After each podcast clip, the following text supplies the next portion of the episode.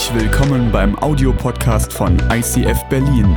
Wenn du Fragen hast oder diesen Podcast finanziell unterstützen möchtest, dann besuch uns auf icf-berlin.de.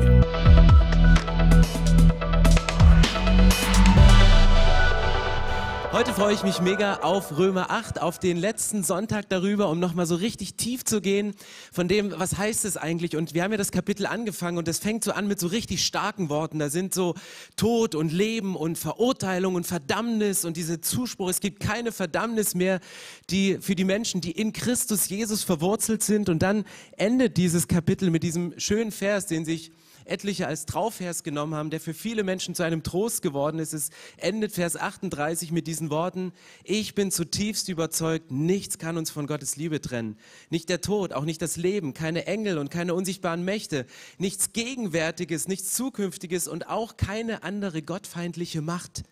Diese Spannung, die da drin ist zwischen den starken Worten Verdammnis, Tod, Ver Verurteilung am Anfang und diese Liebe Gottes, die alles überschattet, die am Ende steht. Und ich möchte heute in die Mitte gehen, in das, was, was dieses Kapitel ausmacht, wo Paulus nochmal richtig in die Tiefe geht und bei Lebensthemen anknüpft, die unsere Themen sind. Aber was über allen steht, ist dieses, ich bin zutiefst überzeugt, nichts kann mich trennen von Gottes Liebe. Und hier steht wirklich nichts, keine Krise kann dich trennen von Gottes Liebe. Keine Krankheit kann dich von Gottes Liebe trennen.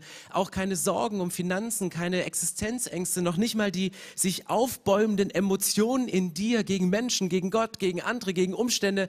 Nichts kann dich trennen. Keine Macht, die sich irgendwie aufbäumt. Noch nicht einmal die Gestalten, die sich nachts in deinem Schlafzimmer oder in deinem Kopf rumtreiben und die dich nicht schlafen lassen.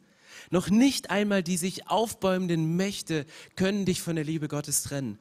Und das bringt er als, als Strich drunter unter dieses Kapitel. Und da sagt Paulus, das ist das Wichtigste, das muss stehen bleiben. Und heute ist das Thema, ich bin Gott ähnlicher, als du denkst. Sieht man die Ähnlichkeit, oder? Ist doch schon göttlich. Also vielleicht sagst du, naja gut, also ich äh, sehe schon in manchen Menschen oder in manchen Frauen oder manchen Männern und manchen Kindern Gottes Ebenbildlichkeit, aber eigentlich ist der Mensch doch schlecht. Eigentlich ist der Mensch doch von Grund auf böse. Da gibt's doch diese, diese Ursünde und die macht den Menschen hässlich. Und, und, und ja, das stimmt, aber trotzdem stimmt diese biblische Wahrheit, ich bin Gott ähnlicher, als du denkst. Und vielleicht kennst du diese, die Wahrheit, dass Hund und Härchen sich immer mehr angleichen. Und ich habe euch mal ein paar Fotos mitgebracht von denen, wo das wirklich stimmt. Also der Blick passt schon mal, oder? Am nächsten. Manchmal macht man sich auch die Frisur wie der Hund. Mhm. Könnte passen. Eins haben wir noch. Und das letzte finde ich das Allerschärfste. Also du kannst, äh, ich weiß nicht, wer sich hier wem anpasst, ob das Härchen dem Hund oder Hund das Härchen, aber hier, wenn es um Römer 8 geht, es geht, geht um eine gewisse Ähnlichkeit, aber Gott und du, ihr seid nicht Hund und Härchen. Gott hält dich nicht an der Leine, Gott zieht dich nicht an der Leine durchs Leben und wenn du nicht mehr kannst, dann zieht er noch kräftiger und manchmal kommt er nicht hinterher. Das ist nicht Gott, das ist nicht Gottes Wesen, sondern hier steht Römer 8, Vers 29, schon im Voraus hat er sie dazu bestimmt, neu gestaltet zu werden und was zwar so, dass sie dem Bild seines Sohnes gleich gleichen. Und wen er berufen hat, den hat er auch für gerecht erklärt. Und wen er für gerecht erklärt hat, dem hat er auch Anteil an seiner Herrlichkeit gegeben. Hier ist die Rede davon, dass wir in das Bild seines Sohnes umgestaltet werden in das Bild seiner Herrlichkeit. In einem anderen Vers heißt es, dass wir nicht nur Anteil an seiner Herrlichkeit haben, sondern dass wir auch Anteil an seinem Leiden haben. Und das zeigt mir, und das zeigt das ganze Kapitel Römer 8, die, die schöne und die schmerzhafte Seite des Evangeliums. Die schöne Seite ist, dass wir Anteil an der Herrlichkeit haben, dass wir, dass wir Gott ausstrahlen können, dass die Kraft Gottes in uns wirkt durch verschiedenste Formen aber dass wir auch Anteil an seinem Leiden haben und manchmal auch Leiden mittragen, weil wir einen anderen Blick auf die Welt haben, weil wir einen anderen Blick auf unsere Umstände und einen anderen, anderen Blick auf Situationen haben, die auf uns hereinbrechen, schicksalshaft und die wir gefühlt nicht ändern können. Und das ist das, das Krasse an Gott. Gott hat dieses, dieses heilige Moment, die herrliche Seite, aber auch die sich hingebende Seite, dass Jesus sich bis zur Unkenntlichkeit am Kreuz hat schlagen lassen, und, und diese Unansehnlichkeit, vor der Menschen das Gesicht verborgen haben, weil sie sagen können, wir können es gar nicht mit angucken, wie schmerzhaft Jesus am Kreuz endet, damit du innerlich schön werden kannst. Und für mich ist dieses Wort, neu gestaltet zu werden, um das es hier geht, ist ein Prozesswort. Das ist nicht einfach mal so Schnips und du bist ein neuer Mensch, sondern es ist ein, ein Prozesswort, wo man hineingeht. Und ihr kennt wahrscheinlich alle dieses Beispiel von der Raupe. Ich habe ähm, kürzlich an einem Kühlschrank das Bild gesehen, das Bild von einer Raupe und es stand drüber, sei geduldig mit mir, Gott ist mit mir noch nicht fertig. Und ja, das stimmt, eine Raupe, die entwickelt sich, die entpuppt sich langfristig als Schmetterling und es ist ein Prozess.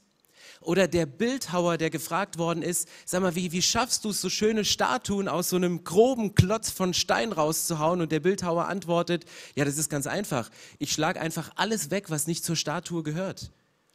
Und es klingt so easy, aber umgestaltet zu werden in das Bild seines Sohnes, das ist ein Prozess, wo Dinge weggeklopft werden.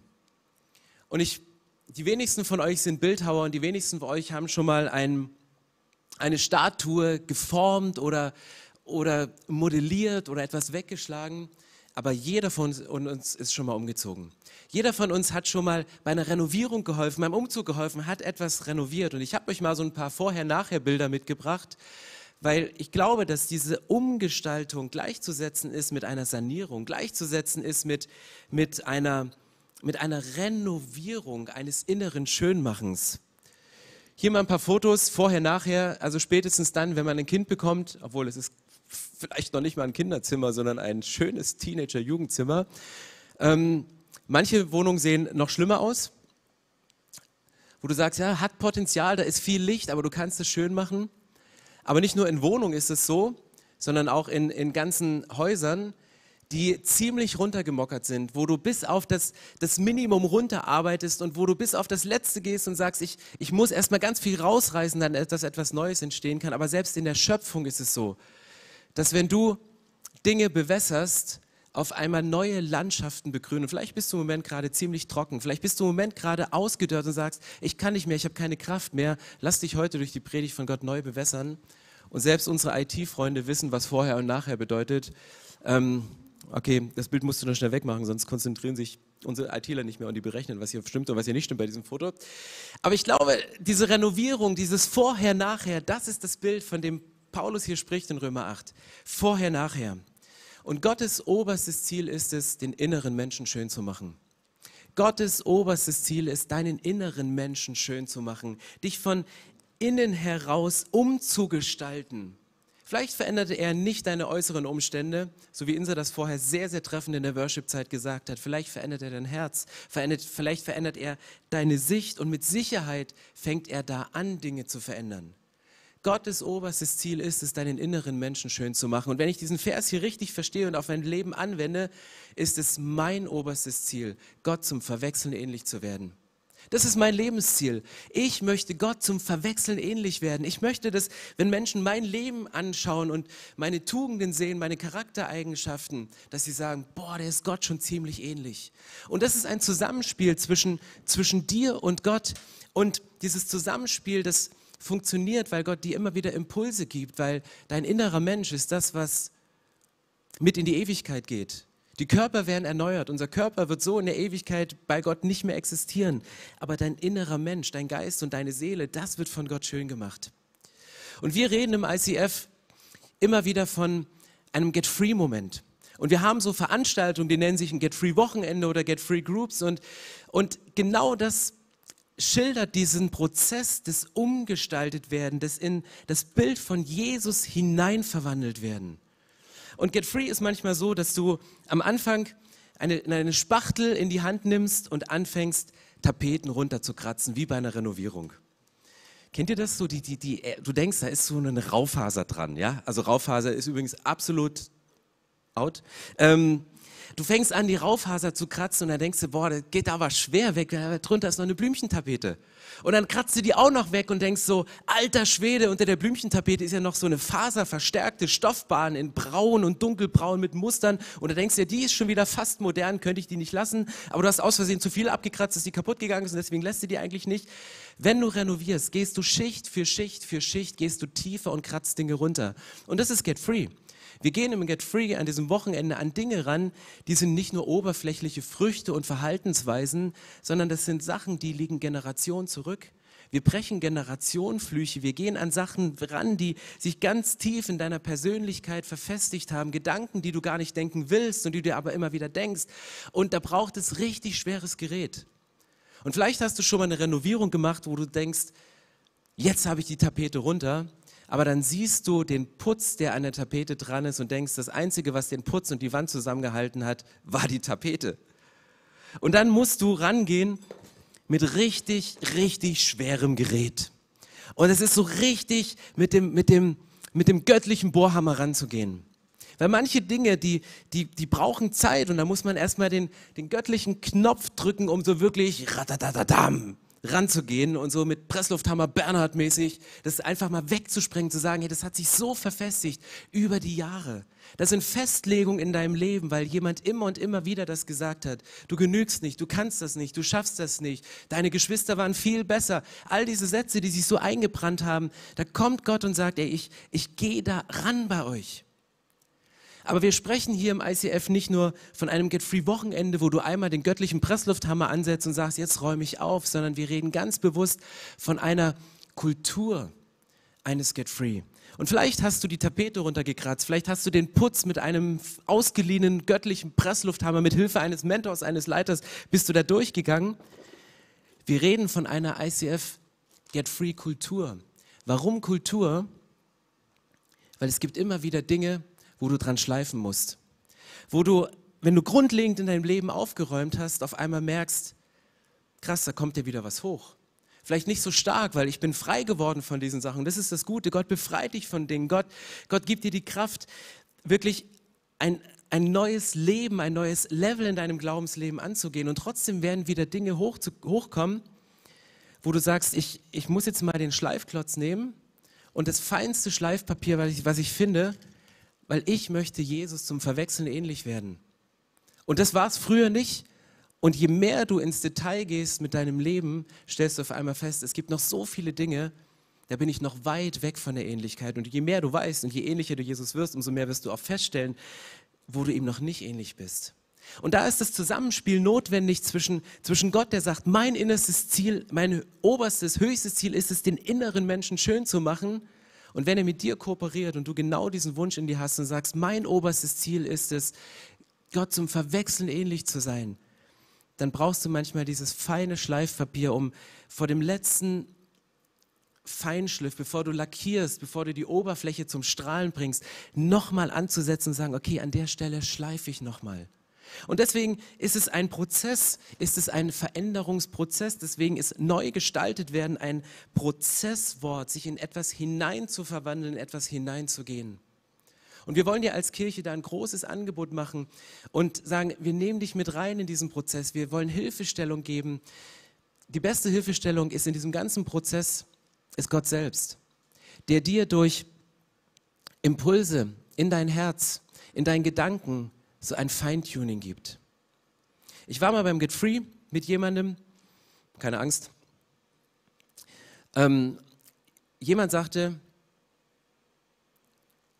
ich habe auf Arbeit zwei Blätter kopiert und habe sie nicht bezahlt. Und ich saß daneben und dachte, wow, das ist Feintuning, das ist Schleifen, das ist eine Sensibilität, dass du deinem Arbeit gegenüber so loyal bist, dass du selbst Sendartikel, selbst Sachen, die doch jeder macht, weiternimmst. Aber diese Person saß da und meinte, hey, das ist Diebstahl, das, das kann ich nicht. Ich will Gott zum Verwechseln ähnlich sein und, und Jesus würde das nicht machen. Und das ist die Spannung. Es gibt Zeiten im Leben, wo du mit dem Presslufthammer rangehst und sagst, ich möchte Jesus zum Verwechseln ähnlich sein. Und es gibt Zeiten, wo du mit dem feinsten Schleifpapier nochmal drüber gehst und sagst, ich bleibe in diesem Prozess nicht stehen. Es ist ein andauernder Prozess. Ich möchte wie die Raupe verändert werden. Ich möchte innerlich so schön sein, dass Jesus und der Heilige Geist ganz, ganz tief in mir wohnt und in mich reingeht. Die Frage ist, wie äußert sich denn jetzt diese Ähnlichkeit zwischen dir und Gott? Wenn du in diesen Prozess hineingehst und bereit bist, dich von Gott umgestalten zu lassen, mit seiner Kraft innerlich renovieren zu lassen, wie äußert sich denn die Ähnlichkeit zwischen Gott und dir? Römer 8, Vers 28 steht, wir wissen aber, denen, die Gott lieben, dient alles zum Guten. Es sind die Menschen, die er nach seinem Plan berufen hat. Ist dieser Satz, der den man missverständlich auslegen kann, dass denen, die Gott lieben, alles zum Guten dient. Christen sind tendenziell keine Gutmenschen, aber du bist in die Lage versetzt, in schlechten Umständen gute Dinge zu entdecken. Du bist als Christ, wenn du dich verwandelst in das Bild von Jesus, bist du in die Lage versetzt, in schlechten Umständen gute Dinge zu entdecken. Aktuelles Beispiel von mir. Wir sind ja gerade mittendrin in dieser Weihnachtsaktion und wir packen diese Päckchen, die wir dann versenden an euch zu Hause, um Heiligabend miteinander zu feiern. Und wir haben wirklich fast alles durchgeplant, bis zum Geschenkpapier, was designt worden ist und die Inhalte und die Bedienungsanleitung. Und es wurde so ein Mikromanagement, dass ich irgendwann ausgestiegen bin und irgendwann ging es darum, ja, wann machen wir denn jetzt den Termin zu packen? Und auf einmal fiel es uns wie Schuppen von den Augen und denken, wir haben alles geplant, der Inhalt steht, die Verpackung steht. Wir haben nicht an Kartons gedacht. Das, wo das Zeug rein soll. Und ich so, No, kurz vor Weihnachten, wo kriegt man denn hunderte von Kartons her und auch noch verschiedene, dass man das so Matroschka-mäßig einpacken kann? Und, und wir saßen da und dachten so, oh nein. Und ich saß in so einer Hilflosigkeit und dachte, okay, das geht alles den Bach runter. Wir haben zwar eine gute Werbung geschaltet, die Pakete sind bestellt, aber wir können euch die Einzelteile schicken, aber wir haben keine, keine Päckchen. Und auf einmal kam mir ein Blitzgedanke. Und dieser Blitzgedanke, der versetzte mich auf eine Situation Anfang des Sommers. Wir waren zu Hause wollten ins ICF, ins Büro fahren und meine Frau sagte, hey Stefan, können wir noch ganz schnell für die Einschulung was jemandem vorbeibringen, die das gerne verpacken möchte? Und ich so, ja klar, kein Problem, ich liebe es, Umwege zu fahren. Und wer in Berlin wohnt, weiß, jeder Umweg, der kostet dich mindestens eine halbe oder dreiviertel Stunde. Und wir fahren irgendwo in so ein, ein Stadtrandbezirk von Berlin.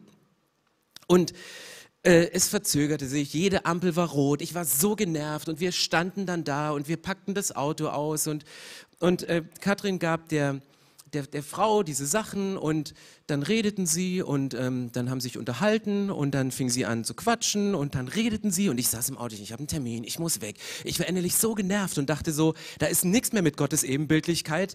Ähm, das, das hätte so viel Gummi von den Reifen gekostet, um dann zu beweisen, dass wir zu spät sind und meinen Gefühlen allen Luft zu lassen.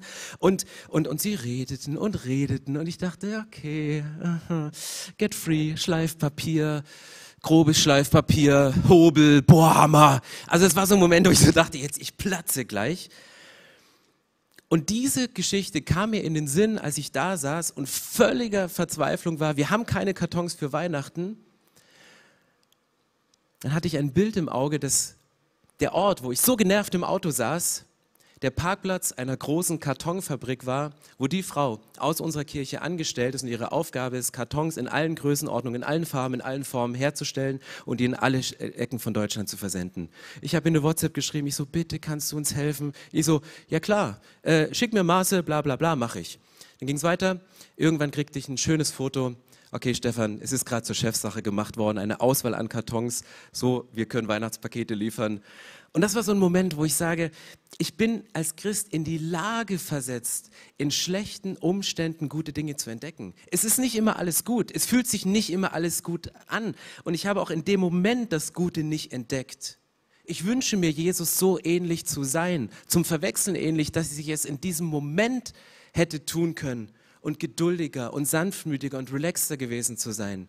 Da habe ich gegen meine Gefühle angekämpft und Schleifpapier und Bohrhammer, die haben sich quasi die, die Hand gegeben in diesem Moment. Aber wir sind in die Lage versetzt, das zu tun. Das nächste, was hier steht, Römer 8, Vers 18, woran man erkennt, dass du Jesus zum Verwechseln ähnliches bist. Ich bin überzeugt, das Leid, das wir gegenwärtig erleben, steht in keinem Verhältnis zu der Herrlichkeit, die uns erwartet und die Gott an uns offenbar machen will. Hier ist wieder die Rede von, von dieser Spannung zwischen Leid, was du erlebst, und der Herrlichkeit von Gott, die sich, die sich sichtbar macht durch dein Gesicht, durch deine Ausstrahlung, durch dein Verhalten, durch deine Worte, die du an den Tag legst. Das heißt, die Leiden der Vergänglichkeit, die stehen im keinen Verhältnis zur Freude über die Wiederherstellung. Und Leiden der Vergänglichkeit, das ist ganz, ganz unterschiedlich, je nach Alter, je nach Lebenssituation, je nach Phase, je nach Umständen, in denen du gerade drin steckst. Vielleicht sagst du, ey, ich habe keine Kraft mehr. Ich werde älter, ich, ich kann nicht mehr den Einkauf tragen, es, es, es geht nicht, ich, ich, ich schaff's nicht mehr. Ich kann noch nicht mehr aufstehen, weil meine Knie so schmerzen oder mein Hüftgelenk, was schon zweimal operiert ist, das, das will nicht mehr so, wie es früher ging. Oder du sagst, ich verliere einfach den Fokus, ich, ich kann mich nicht konzentrieren, ich, ich sitze den ganzen Tag vorm Rechner und ich habe weltweit eine Firma zu leiten und Menschen zu motivieren, die selber nicht motiviert sind und ich, ich kann sie nicht motivieren, weil ich pfeife auf dem letzten Loch. Und, und du verlierst den Fokus. Das Leiden der Vergänglichkeit, mangelnder Fokus ist ein Leiden unter der Vergänglichkeit, dass dein, dein Hirn und deine Konzentrationsfähigkeit an, deine, an seine Kapazitätsgrenze kommt. Oder du merkst, dass deine Nerven langsam so blank liegen, dass jede kleine unvorhergesehene Änderung im Leben dich aufbrausen lässt, weil du nicht mehr so relaxed bist, weil du nicht mehr so gut schlafen kannst, obwohl du den ganzen Tag nur am Schreibtisch sitzt und dich nicht bewegst. Und du merkst, ey, ich, ich, die Nerven liegen blank. Und das ist das, was in Römer 8, Vers, Vers 18 hier steht dass das Leid, was wir gegenwärtig erleben, dass das Leid, was uns das Leben so schwer macht, was uns so bedrückt ist, das steht in keinem Verhältnis, und bitte malt euch das vor Augen, das steht in keinem Verhältnis zu der Herrlichkeit, die sich widerspiegeln kann in deinem Leben. Deswegen geh in den Prozess und lass das Schleifpapier Gottes in deinem Leben ansetzen, damit die Raupe zu einem Schmetterling wird, damit die Statue in voller Schönheit erstrahlt, damit dein innerer Mensch renoviert, saniert wird, damit der Heilige Geist und Jesus dort drin wohnen. Und ich habe mich gefragt, mit welcher Autorität Paulus das hier sagt. Ich meine, der, der Brief an die Römer ist an die Römer geschrieben worden in Form eines Briefes, relativ easy. Und es war aber vor dem Jahr 70. Und das Jahr 70, das war so ein sehr einschneidendes Erlebnis, weil dort ist der Tempel zerstört worden, dort gab es richtige Verfolgung, es gab richtig krasse Sachen. Und ich habe mich gefragt, warum legt Paulus in dem Kapitel 8 so einen großen Schwerpunkt auf diese Spannung zwischen erlebtem Leid und zu erlebender Herrlichkeit? Warum nimmt er diese Spannung da so rein? Ich weiß nicht, ob er eine prophetische Gabe hatte, um das Volk vorzubereiten. Ich meine, die Christen hatten es nicht einfach im ersten Jahrhundert, weil wirklich vieles sich aufgebäumt hat gegen sie. Aber das krasse Leid, das kam erst später. Und vielleicht hat Paulus mit einem prophetischen Wort von Gott in eine Situation hineingesprochen und gesagt hat, hey, ich, ich sage euch das, dass ihr vorbereitet seid auf das. Und ich weiß nicht, wie es dir geht, wenn du in einer Phase bist, wo der Druck groß und die Kraft klein ist, wo das Leid sich verstärkt und, und manifestiert in deinem Leben, kann so ein Satz ein absoluter Trost sein, kann so ein Satz auf der anderen Seite aber auch der absolute Hohn sein. Wenn du als gestandener Mann, als gestandene Frau von einem Teenager gesagt bekommst, hey, ist ja easy, geh mal da durch, dann, dann verletzt sich das eher. Wenn du denkst, der andere hat überhaupt keine Ahnung, was ich hier gerade durchmache, der kann das überhaupt nicht nachempfinden. Aber Paulus wusste, wovon er redet. Wenn du einen Korintherbrief liest, wo Paulus beschreibt, was er erlebt hat, er hat Schiffbruch erlebt, er kommt an, hat gerade sein Leben gerettet, es war kalt, sie sind auf dieser Insel gestrandet, sie wollen Feuer machen, dann beißt ihnen eine Schlange und du, du merkst, Paulus weiß, wovon er spricht und deswegen hat Paulus auch die Autorität.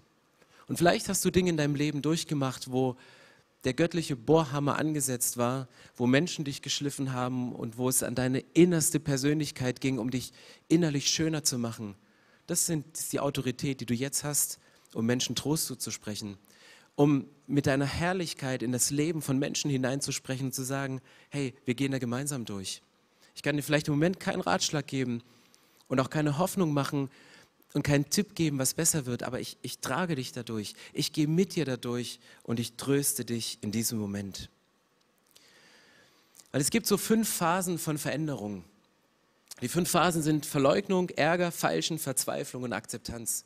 Der erste Punkt ist, wenn du von einem Problem stehst in deinem Leben und das kann eine, eine Diagnose von einem Arzt sein, der sagt, du hast Krebs. Das erste ist meistens eine Verleugnung zu sagen, das kann doch gar nicht sein. Ich habe so gesund gelebt, dass die Diagnose ist falsch. Also Verleugnung ist die erste Abwehrreaktion, weil wir es nicht wahrhaben wollen wie Probleme und Dinge, die auf uns rankommen. Oder wenn du in dich hineinschaust und eine Charaktereigenschaft siehst und sagst, oder dir das dein Partner spiegelt oder ein guter Freund oder dein WG-Kollege, und du sagst, nein, das ist doch gar nicht so, ich reg mich überhaupt nicht auf, kann doch nicht sein, ich bin der gechillteste Pastor überhaupt. Du verleugnest es, weil es doch easy. Und dann kommt Ärger.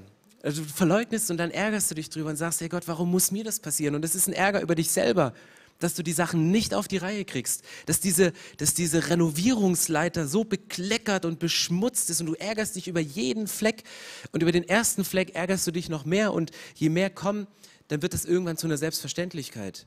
Und es kann in einen Ärger gegenüber Gott münden. Und dann fängst du meistens an, in der dritten Phase zu feilschen. Du feilst mit Gott und sagst, ey Gott, ich will das loswerden.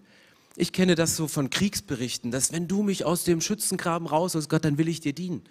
Dieses wenn dann, Gott, wenn du was für mich machst, dann mache ich was für dich. Gott, wenn du mich von dieser Krankheit heilst, dann werde ich diese Dinge tun.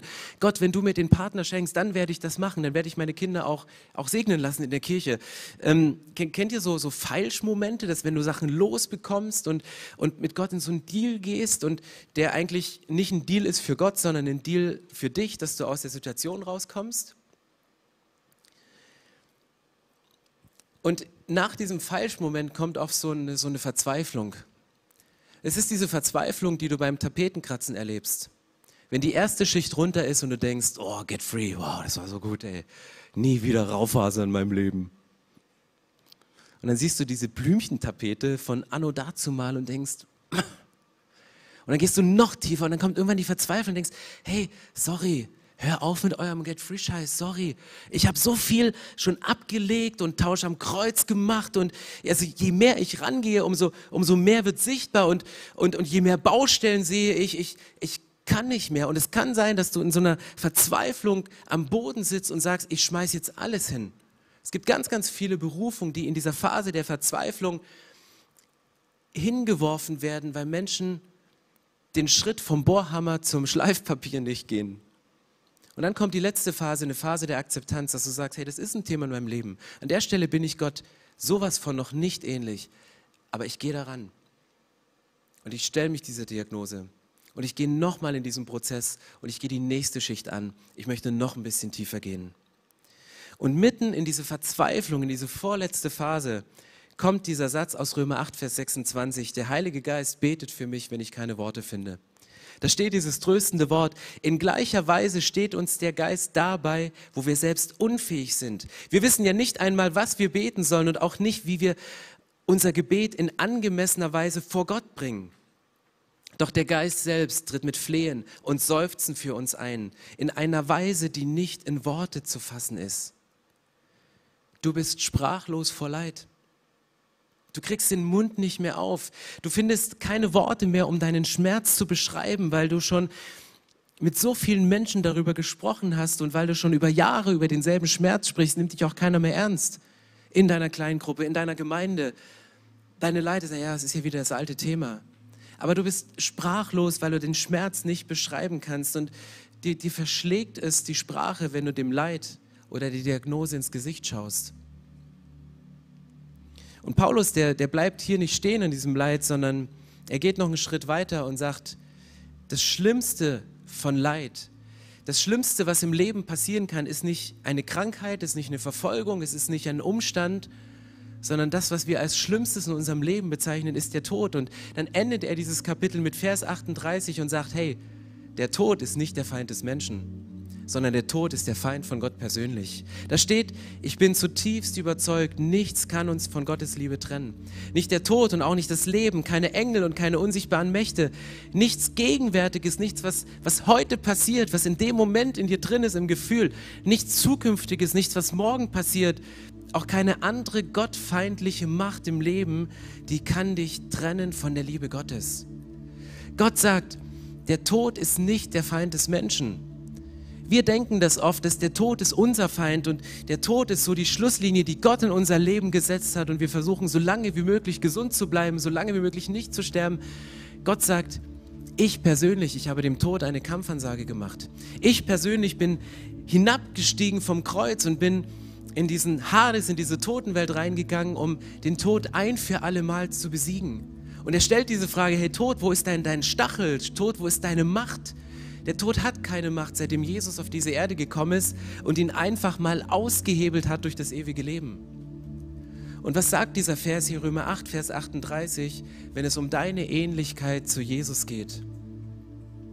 Nichts auf dieser Welt kann dich so unansehnlich machen, dass man Jesus in dir nicht mehr erkennen könnte. Nichts auf dieser Welt kann uns so unansehnlich machen, dass man Jesus in uns nicht mehr erkennen könnte.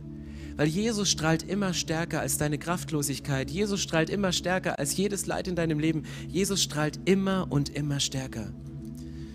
Und deswegen ist es das oberste Ziel von Gott, was er mit seinem Ausflug auf diese Erde, wo er sich uns gleich gemacht hat, uns deutlich machen möchte, sagte, mein oberstes Ziel, warum ich auf diese Erde gekommen bin, ist es, um den inneren Menschen schön zu machen. Mein oberstes Ziel ist es, um deinen inneren Menschen schön zu machen, um dich innerlich zu renovieren. Und wir gehen gemeinsam in den Prozess. Und deine größte Frage, dein größtes Ziel, um mit Gott zu kooperieren, ist es, ich möchte Gott zum Verwechseln ähnlich sein.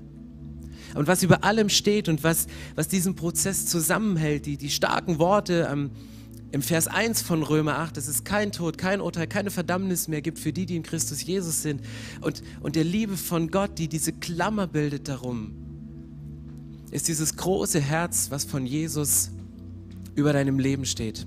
Es ist diese Garantie, wo Gott sagt, nichts kann dich trennen von meiner Liebe. Deswegen steht dieses Symbol dieses Herzens über deinem Leben. Dich kann nichts davon rausreißen. Das ist der Kleber, das ist das Bindeglied, das ist diese Zugkraft, diese Sehnsucht, die in deinem Herzen spürst, die dich immer und immer wieder in diese Ewigkeit zieht. Und ja, wir erleben Lieblosigkeit in unserem Leben. Wir sind manchmal lieblos, wenn wir an unsere charakterlichen Grenzen geführt werden, wenn wir an, an Grenzen unserer Persönlichkeit anstoßen, wo wir Gott nicht ähnlich sind in dem Maße, wie wir es uns selber wünschen. Da empfängst du Lieblosigkeit und da reagierst du lieblos. Und du willst gerne einen geraden Weg in deine Berufung gehen. Du willst gerne gerade mit Gott unterwegs sein und links und rechts rutscht dir was raus an, an harten Worten und manchmal auch an einer harten Faust die du benutzt hast, um jemanden zu schlagen. Und es war unfair in diesem Moment, weil der, den du geschlagen hast, war hilflos. Und vielleicht findest du dich wieder in einer Situation, wo du geschlagen wurdest und hilflos warst und sagst, das war doch mein Vorbild. Das war doch der liebste Mensch, mit dem ich unterwegs war, aber diese Faust hat dich so getroffen, dass du an der väterlichen Liebe von Gott zweifelst und es, und du es nicht ertragen kannst und nicht in diesen Prozess reingehen willst, weil du es dir nicht vorstellen kannst, diesen Schmerz nochmal durchzuleben. Und da kommt Jesus mit einer ganz, ganz liebevollen Art und sagt, nichts an Schmerz, nichts an Leid, nichts an dem, was du durchmachen könntest in deinem Leben, ist nichts, was ich nicht auch durchgemacht habe. Und damit dein innerer Mensch schön werden konnte, wurde der äußere Mensch von Jesus bis zur Unansehnlichkeit gefoltert. In der Bibel steht, dass Menschen das Gesicht verborgen haben, weil sie Jesus nicht anschauen konnten von dem Schmerz, den er getragen hat. Ich möchte deinen Schmerz nicht runterspielen. Vielleicht hast du keine Worte, um ihn zu beschreiben und vielleicht hast du auch keine Gefühle mehr abrufbereit, um diesem Schmerz einen Ausdruck zu geben. Aber was ich dir zusprechen kann, ist der Trost. Es ist diese Zusage vom Kreuz, dass um deinen inneren Menschen wieder schön zu machen, musste Jesus den schmerzhaften Weg gehen. Und wir haben Anteil an seiner Herrlichkeit und Anteil an seinem Leiden. Und diese Spannung halten wir aus. Was Gott verspricht ist, mit diesem Anker und diesem Symbol, er hat dem Tod alle Macht genommen. Der Tod ist nicht das Ende in deinem Leben. Der Tod ist nicht das Ende der Schmerzen, sondern es ist der Anfang der Herrlichkeit. Es ist der Anfang der Gemeinschaft mit Gott. Lass uns die Augen schließen und ich möchte ein Gebet sprechen für dich, dass wenn du heute sagst, ich will wieder zurück, ich will zurück in diesen Renovierungsprozess. Ich möchte zurück in die innere Schönheit von Gott. Ich, ich wünsche mir, da, dahin zu gehen. Ich möchte die Sachen anschauen. Ich, ich gehe durch diese Phasen durch, weil mein oberstes Ziel ist es, Gott zum Verwechseln ähnlich zu sein. Und was Jesus dir zuspricht mit diesem Gebet ist, dass er dir sagt, mein oberstes Ziel ist, dich innerlich so schön zu machen, wie es nur geht. Lass uns die Augen schließen und miteinander beten. Und du kannst deine Hand heben, du kannst deine Bibel anfassen, du kannst vielleicht deinem Partner eine Hand geben, wenn Versöhnung für dich der konkrete nächste Schritt ist. Du kannst deine Kinder auf den Schoß nehmen, wenn du merkst, dieser Schmerz ist zwischen dir und deinen Kindern oder dir und deinen Eltern passiert, mach dieses Gebet zu deinem eigenen. Lass uns die Augen schließen und beten. Jesus, ich danke dir, dass du mich liebst. Jesus, ich danke dir, dass in Römer 8 steht, dass uns nichts trennen kann von deiner Liebe. Jesus, ich lege dir all meine Gedanken hin, all meine Gefühle, all meine Aggressionen, all meine Depressionen, alle Dinge, die mich von dir trennen, wo ich nicht unterwegs bin, in die Richtung dir ähnlicher zu werden, sondern wo ich unterwegs bin, um dir möglichst wegzulaufen und das Gegenteil zu machen von dem, was du dir wünschst, um innerlich schön zu werden. Und Jesus, ich bitte dich um Vergebung, wo ich Dinge in meinem Inneren gedacht und gefühlt habe und die zu Taten geworden sind, die das Leben von anderen schwer gemacht haben. Ich bitte dich um Vergebung für die Sachen, die ich anderen angetan habe. Und Jesus, ich bete, dass ich Heilung erlebe für die Sachen, die mir von anderen angetan worden sind. Ich danke dir für das ewige Leben. Ich danke dir, dass der Tod nicht die Grenze meines Lebens ist, sondern dass ich jetzt schon Anteil an deiner Herrlichkeit haben darf, dass ich es ausstrahlen kann. Und Jesus, ich möchte von jetzt an bis in alle Ewigkeit mit dir gemeinsam leben. Auf Grundlage von deinem Wort, auf Grundlage von deinem Wesen möchte ich mich in das Bild hinein verwandeln lassen. Ich möchte mich auf diesen Prozess einlassen, um dir ähnlicher zu werden.